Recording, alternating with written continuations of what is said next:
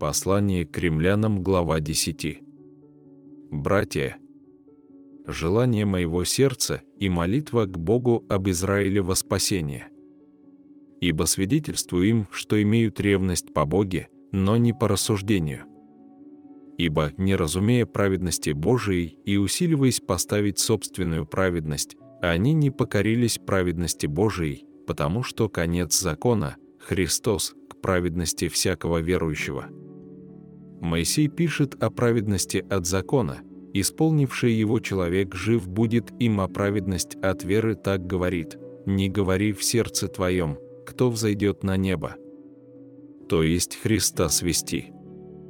Или кто сидит в бездну? То есть Христа из мертвых возвести. Но что говорит Писание? Близко к тебе слово, в устах твоих и в сердце твоем, то есть слово веры, которое проповедуем.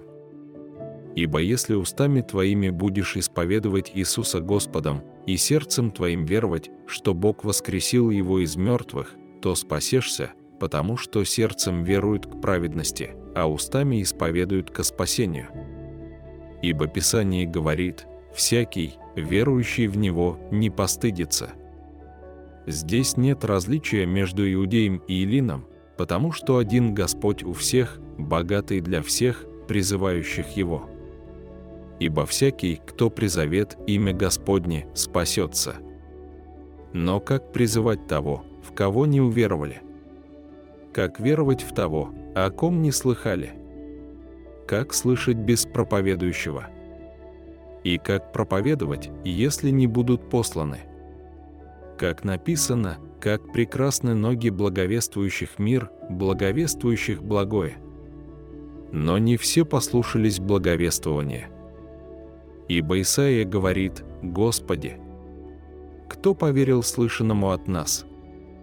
Итак, вера от слышания, а слышание от слова Божия. Но спрашиваю, разве они не слышали?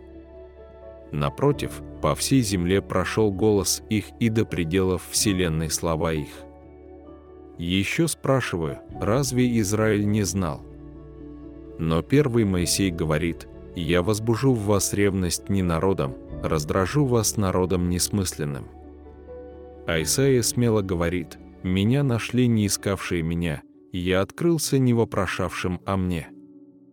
Об Израиле же говорит, «Целый день я простирал руки мои к народу непослушному и упорному».